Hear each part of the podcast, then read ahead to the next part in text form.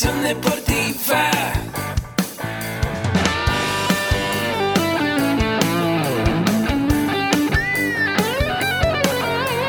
Yo soy Ahmed. Somos guerreros. Hola, bienvenido a la Asociación Mexicana de Educación Deportiva. Soy el doctor David Lezama, presidente de AMED, y es para mí un gusto darte la bienvenida a estos podcasts. Este programa está diseñado para compartir contigo conocimientos de los temas que nos apasionan a todos los que amamos el físico-constructivismo y el fitness y queremos mantener un estilo de vida saludable.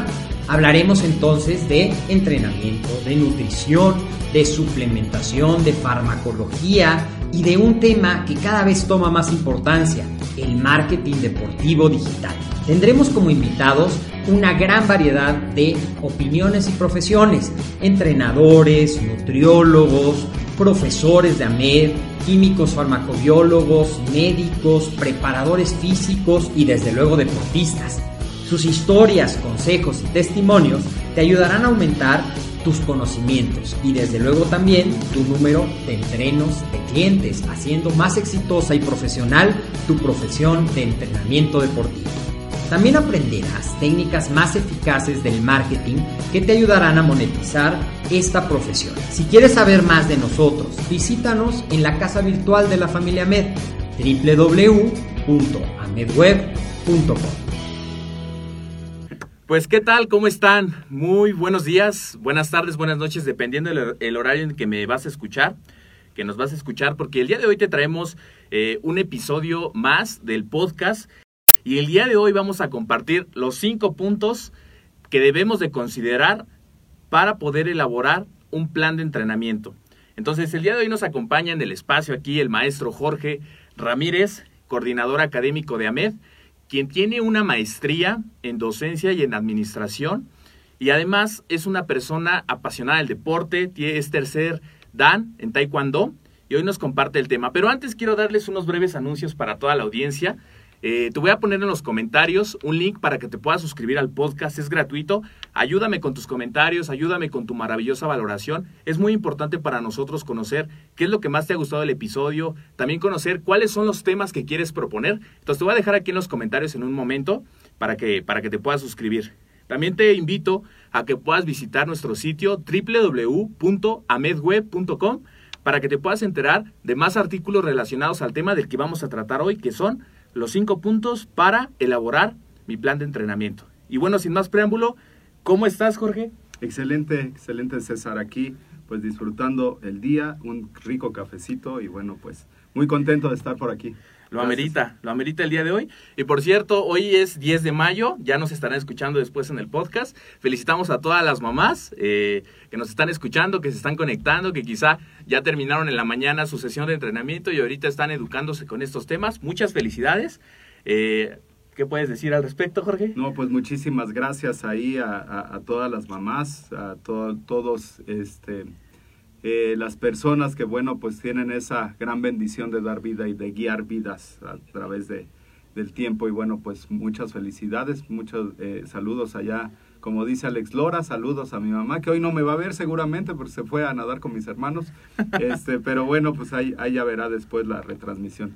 Y bueno, pues también a mi esposa, la madre de, de mi hija. Entonces, bueno, pues muchas gracias y muchas felicidades. Felicidades a todas, saludos en general a todo el público de AMED. Y ya aquí les dejé en los comentarios, pueden checar el link para que se puedan suscribir. Y bueno, vamos a entrar de, lleno al tema, los cinco puntos para estructurar tu plan de entrenamiento. Y vamos a ir viendo esos puntos, pero antes, Jorge, ¿por qué eh, es importante considerar este tema el día de hoy? Porque sabemos que muchas veces cometemos el error, y no es el error porque queramos hacerlo, sino porque no tenemos una asesoría profesional y llegamos al gimnasio y llegamos a hacer lo que vemos en un video claro. que hizo alguien y llegamos y hacemos la misma rutina. O bien, de acuerdo a cómo estemos de, ganas y de, motivados, llegamos y hacemos pues X ejercicio. Pero ¿por qué es importante estructurar un plan de entrenamiento? Si podemos eh, tomar el tema desde ese, desde ese contexto. Pues súper importante porque de él va a depender el cumplimiento de los objetivos y del cumplimiento de los objetivos vamos a llegar a las metas Cuando nosotros logramos estas metas y las vamos a ir alcanzando, pues vamos a llegar a algo muy importante, que es lo que nos motivó a estar ahí en, en una sesión de entrenamiento, que tendría, tendría que ver hacia dónde voy, qué es lo que quiero buscar, ya el resultado final. Si nos vamos al entrenamiento deportivo, sería esto eh, traducido a una sesión de entrenamiento que se cumplan con los objetivos de la sesión de entrenamiento, posteriormente que se cumplan los objetivos de un cúmulo de sesiones de entrenamiento de una semana, eh, que sería ya un microciclo y que todo esto cumpla con un mesociclo, con una estructura más grande Okay. y ya después con, con una temporada. Aquí lo que buscamos es que la persona eh, dentro del gimnasio, dentro de la actividad física, dentro del de el acondicionamiento físico, desarrolle primero eh, sus objetivos, que llegue a sus objetivos, después que cumpla las metas, que serían las diseñadas mes a mes, y que esto lo lleve a buscar su propósito. Decimos una persona este, que quiere bajar de peso, tal vez lo que busque no es bajar de peso, tal vez quiera una salud integral, una mejor relación con, con sus amigas, con su familia, etcétera. Tal vez el, el, el perder peso sea la última opción y tal vez ni lo pierda porque va a cambiar el, el porcentaje de peso corporal de grasa con el porcentaje de peso muscular. Entonces ahí hay que ser muy claro en los objetivos, en las metas y el propósito, qué es lo que lleva a la persona a un gimnasio. Porque muchas veces no sabemos cómo se siente anímicamente, psicológicamente, Claro. es lo que lo trajo a un gimnasio. Muy bien. Tra- platícanos del primer punto que nos traes el día de hoy para estructurar este plan de entrenamiento. Pues es muy importante eh, diseñar una adecuación morfo- morfofuncional integral. ¿A qué me refiero con una adecuación morfofuncional? Eh, hablamos de un calentamiento. Hace el chavo del 8 dice, ahí vas a hacer tus ejercicios de calistecnia. Eh, la calistecnia ahora sabemos que es otro tipo de trabajo, eh, que se trata de, de trabajar con tu propio peso corporal. Eh, el término calentamiento, bueno, se ha usado indiscriminadamente y bueno, yo a veces a mis alumnos o a la gente que entreno le digo, ¿quieres calentar? Pues salte y ponte en el sol y ya calentaste, ya te calentaste, Claro. ¿no? O sea, eh, eh, eso va más allá de, de- de la parte del calentamiento. Hablamos de una adecuación morfofuncional que vamos a, a adecuar al, al aparato locomotor, pero también vamos a adecuar a los sistemas eh, que van a producir la energía y vamos a adaptar también fisiológicamente al organismo. Claro, es pasar de ese estado en reposo Así es. al estado ya de la actividad. Claro, Y, eh, esto también, eh, ya nos lo platicaba en algún momento aquí el maestro, es importantísimo el calentamiento. Muchas veces llegamos al gimnasio así y es. por el, el reto, el pretexto de no tengo tiempo, llegamos directamente a la sesión de entrenamiento Sí, sin un calentamiento que puede, bueno, prevenir una lesión y puede, este, e- es ir preparando las articulaciones, los ligamentos, lubricando para que no llegue ese momento y chin, Claro. aparezca una lesión. ¿Estarías de acuerdo Claro, y es, y es muy importante direccionar el, el entrenamiento hacia el objetivo principal. Ok, Por ejemplo, eh, hay, hay entrenadores que su calentamiento se basa en que suban a una caminadora, a una elíptica y estén 10 a 15 minutos. ok, Está bien, eh, aumenta la frecuencia cardíaca, aumenta la, la frecuencia respiratoria, la va a haber la temperatura corporal, va a haber un mayor, una mayor disolución de, la hemoglobina y la mioglobina en la sangre. Está bien, se está adaptando el organismo, pero tal vez ese día voy a hacer pierna de manera muy extenuante. Entonces, eh, no hice movimientos articulares que generaran una lubricación en las articulaciones. No hice movimientos que activaran a los músculos sinergistas, a los músculos más pequeños, para hacer ya un trabajo más exigente. Ok, entonces podemos ver que es un calentamiento general que como tu recomendación nos das en el Ajá. primer punto, utilizar la caminadora, utilizar la elíptica de 10 a 15 minutos, un calentamiento general, y de ahí, como nos comentas, pasar a un, a un calentamiento específico Sí, de acuerdo a los grupos musculares que vamos a trabajar ese día. Sí, así es, aunque no precisamente. Te Ah, mencionaba esa parte de que muchas veces eh, hacemos ese calentamiento, pero no está direccionado a la parte principal. Tal vez voy a hacer ejercicios de fuerza máxima. Tal, tal vez voy a hacer ejercicios que van a ser muy exigentes, que solamente voy a hacer de una a tres repeticiones, porque ya en la etapa en la que estoy, y de repente ese tipo de calentamiento me va a ayudar, pero no me va a optimizar. Entonces, tenemos que direccionar la primera parte de la adecuación morfofuncional con eh, cambios biológicos, cambios fisiológicos y también tienen que ver con cambios psicológicos. Si el entrenado no sabe qué es lo que va a hacer, por qué lo va a hacer, para qué lo va a hacer, entonces es el llegar y decir, hoy te toca pierna, papá. Entonces, hoy te toca pechuguita, papá. Entonces, eh, sí, pero y para calentar pierna, ayer me pusiste en la caminadora, para calentar pecho me pones en la caminadora, para calentar eh, Hombro. o- hombro también en la, o sea, no entendí, ¿no? Entonces, sí hay una parte general en la cual voy a buscar una mayor eh, temperatura corporal para que haya una mejor disolución de la sangre, para que haya un mejor transporte de los nutrientes, de, la, de, lo que me va a exigir mi músculo para los esfuerzos posteriores y eh, que aparte de, de, este, de esta parte general, después nos vayamos a una parte específica. Pero ¿qué, qué involucraría un calentamiento general? Bueno, pues invol- involucraría un aumento de la temperatura corporal, un aumento de la frecuencia cardíaca, un aumento Ok, y una este que se empiecen a, lubrar, a lubricar articulaciones. ok, También que se empiece a adaptar el organismo hacia exigencias mayores. ok. Porque si yo voy a, a hacer un calentamiento y de repente no sé qué es lo que sigue, eh, me quedo solamente en el calentamiento, ¿no? Entonces, tiene que ser general eh, esta parte con estos componentes que te acabo de mencionar y después venir una parte específica, Ok, ya sobre eh, cuál es el objetivo específico que voy a hacer en la parte principal de la, de la sesión. Entonces- esa, esa sería la segunda parte. ese sería el segundo punto. Así es. Muy bien. El tercer punto, ¿cuál sería? El segundo punto, nos vamos al segundo punto, Ah, que es la- el calentamiento específico. Ya este me tiene, me tiene que direccionar con la parte principal. Por ejemplo, yo voy a hacer eh, un entrenamiento de pecho. Ya debí de haber hecho movimientos que, eh, que sean semejantes a la exigencia que voy a tener en la parte principal. Por ejemplo, un bench press. Exactamente, ahí podrías hacer el movimiento solamente con la barra o con un par de mancuernas. Sin peso. sin peso, que, que, que emularas el movimiento ya, ya real, ya con una mayor exigencia, pero así el cuerpo va generando una memoria motriz hacia el rango de movimiento Ok. y va, me- va a generar este, a partir de estos movimientos, también vas a ir a adaptar al organismo para ya un trabajo específico. Ok. Aquí el error sería ponerme 10 o 15 minutos en la caminadora e irme directo al bench press. Esa sería la diferencia. Hago primero adecuación morfofuncional, aumento la temperatura corporal, Frecuencia aumento cardíaca. frecuencia cardíaca, lubrico articulaciones y después me voy al calentamiento específico, Ok. a la parte de, de- de ya estar dentro de lo que se va a hacer en la siguiente fase del entrenamiento, Muy bien. que sería la parte principal.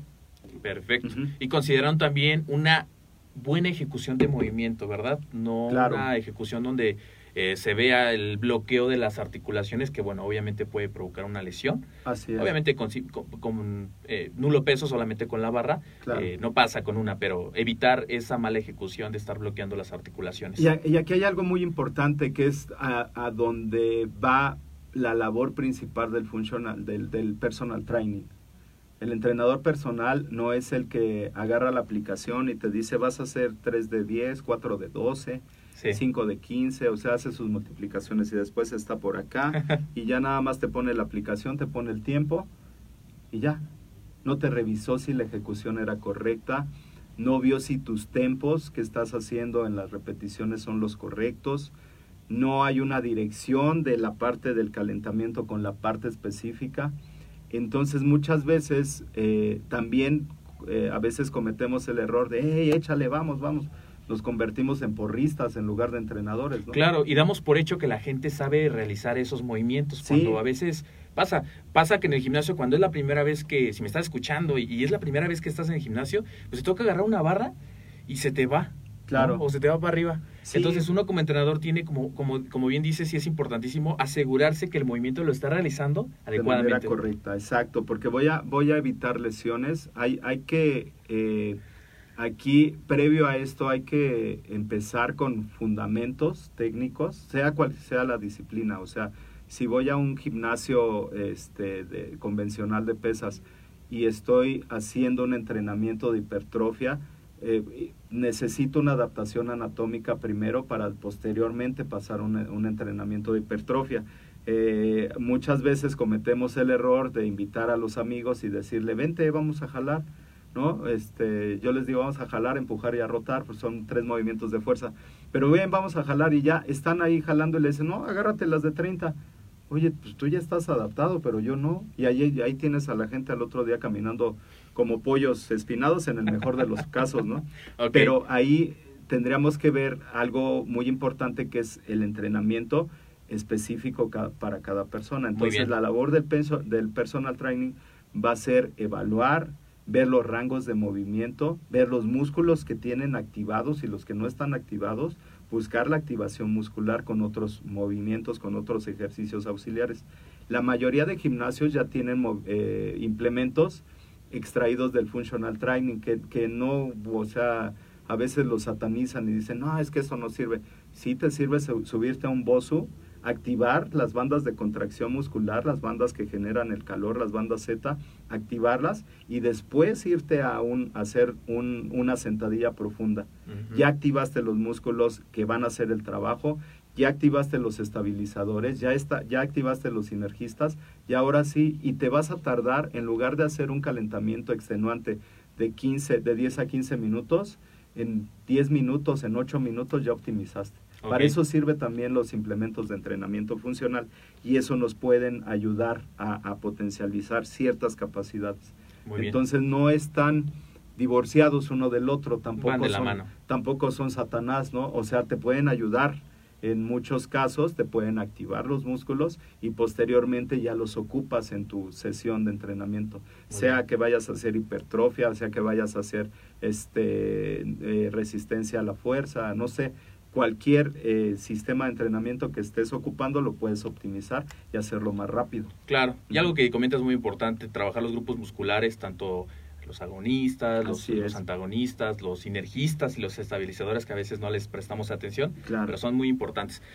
Muy bien, entonces ese es el segundo punto. Así ¿Qué nos es. puedes platicar del tercer punto para elaborar este plan de entrenamiento? Bien, después de, de- ya, ya hicimos la adecuación morfofuncional específica, es muy importante conocer los componentes de la carga. Ok, ¿Cuáles son los componentes de la carga de entrenamiento? Primero, ¿qué es la carga de entrenamiento? Porque les pregunto a los alumnos, ¿qué es la carga de entrenamiento? Y me dicen volumen, intensidad, densidad. Y se lo recitan así como este, el Como Padre poema. Nuestro, ¿no? Como poema. Entonces, tenemos que ver que la carga de entrenamiento van a ser los estímulos que yo le dé al organismo para realizar cierto tipo de movimientos. ok, Es decir, la carga podría ser una sentadilla, una lagartija, un eh, jalón de polea, eh, un eh, skipping en el bosu, cualquier eh, Estímulo. estímulo que tú le, le des a tu organismo va a ser una carga. El caminar también es una carga de entrenamiento, que la haríamos a una intensidad baja en relación a la frecuencia cardíaca y una eh, y, y- y con un volumen alto que podríamos mandar a la gente a, a caminar 30 minutos. Entonces, aquí hay que tener eh, conciencia de cuál es el, el, el volumen, la intensidad y la densidad, que son los componentes de la carga. volumen, intensidad y densidad, que son los es. componentes de la carga. Ok, para que va a estar en las notas del programa. De hecho, estos cinco puntos van a estar enlistados para que los puedan tener. Y bien, ¿qué hay del cuarto punto? Bien, eh, vamos, a, vamos a ver que eh, aquí, ya que sé qué ejercicio voy a hacer, ya que sé el número de series, el número de repeticiones, hay que entender cuál es el resultado de ese estímulo, Ok, porque muchas veces ya en entrenamiento más contemporáneo, ya no hablamos de series de, de 12 este, repeticiones, tres series de 12 repeticiones. Vemos que podemos dar un estímulo más grande y vamos a hacer un menor número de repeticiones. Aquí hay que analizar cuál es el efecto y qué es lo que quiero. Entonces, estos componentes de la carga, este volumen, esta intensidad, esta densidad, van a tener interrelación los tres. Yo puedo dar un volumen muy grande, hacer una sentadilla con 120 libras. Sería un volumen alto para algunas personas. A una intensi- ese, ese sería eh, el tonelaje que estoy cargando. esa sería la intensidad, la intensidad en relación Al al, al 1RM. El volumen sería el número de repeticiones. Ok. Pero yo estoy haciendo cinco repeticiones. Las seis ya le empiezo a sacar me- medio guango, medio raro, ¿no? Entonces, ¿qué caso tiene hacer un ejercicio mal que me puedo generar una lesión, hacer seis ejercicios bien? Ahí tengo que ver cuál es el estímulo y cuál es el efecto. Si yo estoy programando una sesión de entrenamiento que se base a la hipertrofia, ese trabajo de hipertrofia debe de tener relación con los descansos, con la intensidad y con la densidad. Si no descanso lo óptimo por la, la premura de que ya me tengo que ir y ay, ya tengo que irme a trabajar y después de aquí, entonces el entrenamiento no es óptimo. ¿Cómo saber cuando estoy trabajando adecuadamente en la hipertrofia? Porque ese es un objetivo que busca la gran mayoría de nuestro público, hipertrofia, ese crecimiento. ¿Cómo saberlo? Primero necesito, eh, bueno, es un proceso, ¿no? Eh, que, que, bueno, también hay diferentes autores, tienen diferentes tipos de vista, de, de puntos de vista. Hay un autor que, que se llama Tudor Bompa, que establece que primero debe de haber una adaptación anatómica, después debe de haber un proceso de hipertrofia, ya que la célula muscular pues va a aumentar su tamaño, va va a aumentar su, su definición, su, su forma, y también va a aumentar su capacidad mitocondrial. ¿Qué, es, ¿Qué significa esto? Que la mitocondria, que es donde se produce la energía, Energía. y donde se va a mandar esa energía para hacer la contracción muscular, va a cambiar su dimensión. Entonces estamos hablando de un proceso de hipertrofia que va a ser temporal. Dentro del entrenamiento vamos a ver que se va a cambiar. Si yo hago lagartijas, muchas, muchas veces lo hago en los cursos, les digo, a ver, vamos a ver, no, que la hipertrofia y esto, les digo, vamos a ver dos tipos de hipertrofia. Una es la temporal y otra es la permanente. La que busca la gente es la, la permanente, porque todo, en todo momento, si yo hago unas lagartijas, mi músculo se va a hipertrofiar, va a cambiar su tamaño. Por eso que, era lo importante del calentamiento, porque voy a necesitar más oxígeno, voy a, necesitar hacer estos cambios de energía. Entonces mi célula que estaba así, la voy a tener así. Entonces voy a necesitar más, más, y si le doy más exigencia, va a ir cambiando más, de tal manera que esto se inflama, la célula se va a inflamar, va a, aumentar su capacidad, va a, a partir de, ciertos procesos, van a generarse estos, estos cambios. Entonces, ya a partir de eso, vamos a ver que eh, se va a dar una hipertrofia que va a ser momentánea, va a ser durante el, durante el entrenamiento, y otra que es la que busca la gente, la, la Temporal. temporal, ¿no? que, es, que es la más compleja de, de lograr. Aquí sí tiene que ver con la alimentación, tiene que ver con el tipo de, de, De de descanso. descanso, tiene que ver con el tipo de estímulo que le estoy dando y algo muy importante que lo mencionábamos al principio, cómo va a interac- interactuar la carga, cómo voy a ponerle un estímulo el lunes, otro el martes, otro el miércoles y en, en esa relación es donde se van a ver los avances. En, en el organismo es donde vamos a ver los cambios.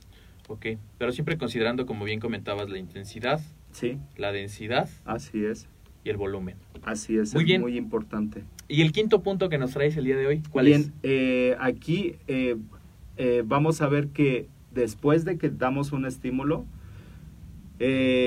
no puedes decirle a tu entreno muy bien, chócalas y nos vemos mañana, ¿no? O sea, debes de regresar al organismo a su estado en el que se encontraba anteriormente, buscar que, se, que, que el organismo se establezca lo más que pueda su estado inicial, que vuelva otra vez a, a la, la respiración, eh, la frecuencia cardíaca, lo más que se pueda al, al estado inicial en el que estaba. O sea, de la activación, ahora nuevamente, pero al estado de reposo. ¿no? Así es. Y, y bueno, va a generar cambios metabólicos, etcétera, pero sí es importante, si una persona, imagínate una persona, un niño que estás entrenando, metiste un trabajo muy extenuante de velocidad y de resistencia y entonces el chavo estaba súper movido y todo, y de repente les dices, bueno, nos vemos, o sea, imagínatelo en el coche del papá, ¿no? O sea, va a estar bien complicado.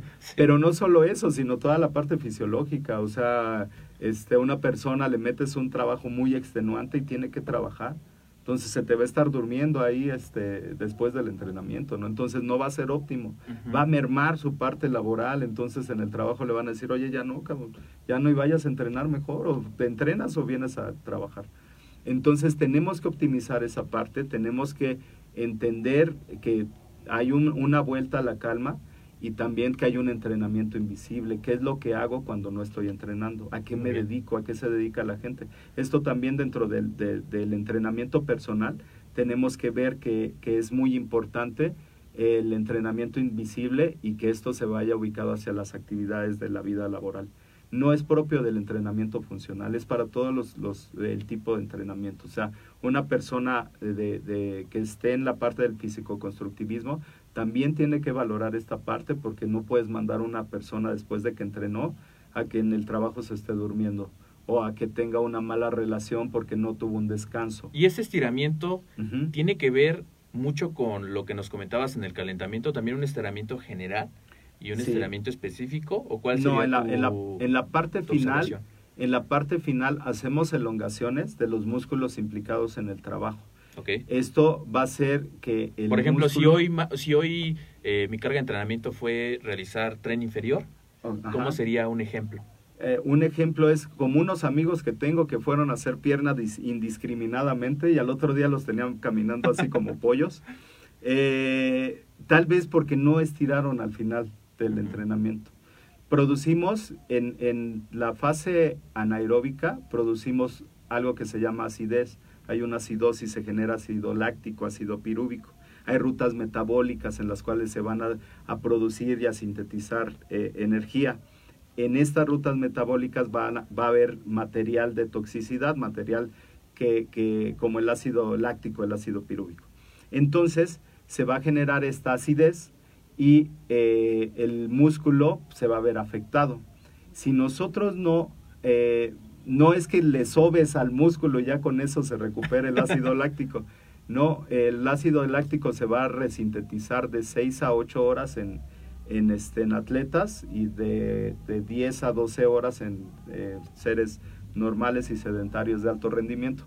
Eh, se va a resintetizar en más o menos en esa... eh, el efecto que vamos a, a sentir al otro día va a ser en relación al esfuerzo y a la inflamación que se dio en celular. Por eso muchas veces te dicen, fuiste a hacer ejercicio, tienes que ir otra vez.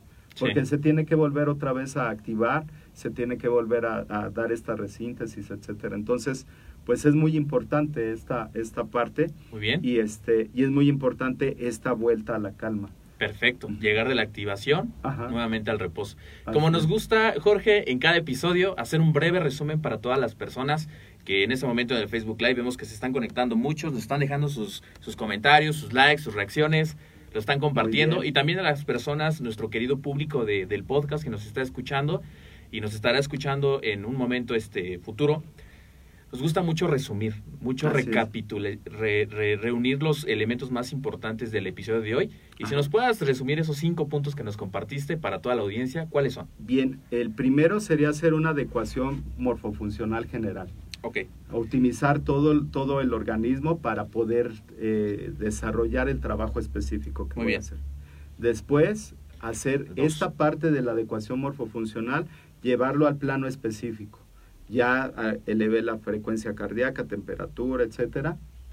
Ahora voy a la parte específica. Bien. La parte específica debe de interconectarse con la parte principal de la sesión, el objetivo de la sesión. ok, Si es el, el, el papilor del gimnasio y te dice hoy te toca pierna, papá, entonces ese trabajo de pierna debió de haber estado estimulado al inicio tal vez de una carrera, después pues, eh, a un 60% de la frecuencia cardíaca, posteriormente trabajo de sentadilla en un bosu o abrir y cerrar este, piernas con una liga, etcétera. O sea, ocupar un medio del entrenamiento funcional que me optimice para una, una carga ya más extenuante. Bien. Si no los tengo, bueno, pues tengo el propio cuerpo con lo que lo, lo puedo hacer y optimizar.